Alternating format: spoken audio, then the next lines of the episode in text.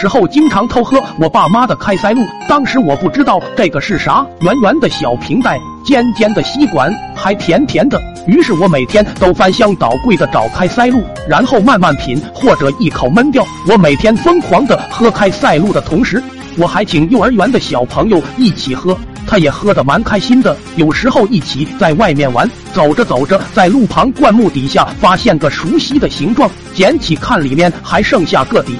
我俩很默契，一人啄了一小口，就这么吸光了。从那以后，我俩就发现那片灌木没几天就会出现一个或者几个开塞露，大概是从旁边楼上扔下来的。所以我们每次出来玩耍的时候，都会去那边查看。当然收获还是很多的，每瓶都有留下一点点底。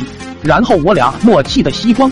说真的，我当时喝开塞露有点上瘾。刚开始一天一瓶，后来一瓶就不够了。每次从抽屉里都拿好多瓶，越喝越多，真特么好喝，真是个宝啊！估计我家当时开销最大的就是开塞露了。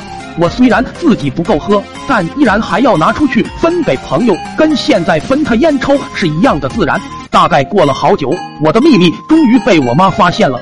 原因是他每个礼拜买那么多开塞露，没几天就没了，以为是我爸每次拉屎都要用。有一天，我妈就向我爸求证，结果他俩互相打了起来。我害怕呀，就跟他们说了实情，是我拿去喝掉了。结果我差点被打冒屎，打也打了，但也没告诉我这东西干啥用的。我也不知道为啥把我打那么狠，至于吗？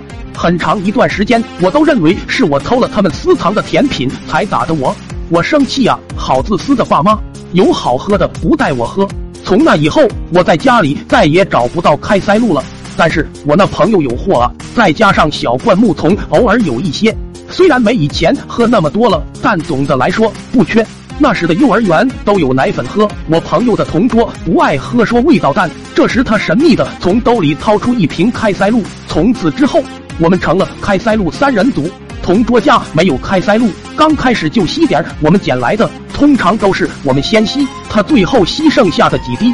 我朋友家也不是时常都有，偶尔拿一瓶新的来，他才能满足的吸上一口。大家都很可怜，直到有一天我们没给同桌喝，他却怎么也不喝。我想可能是受不了屈辱，说下回让他先喝。没想到他却说了昨晚发生的事情。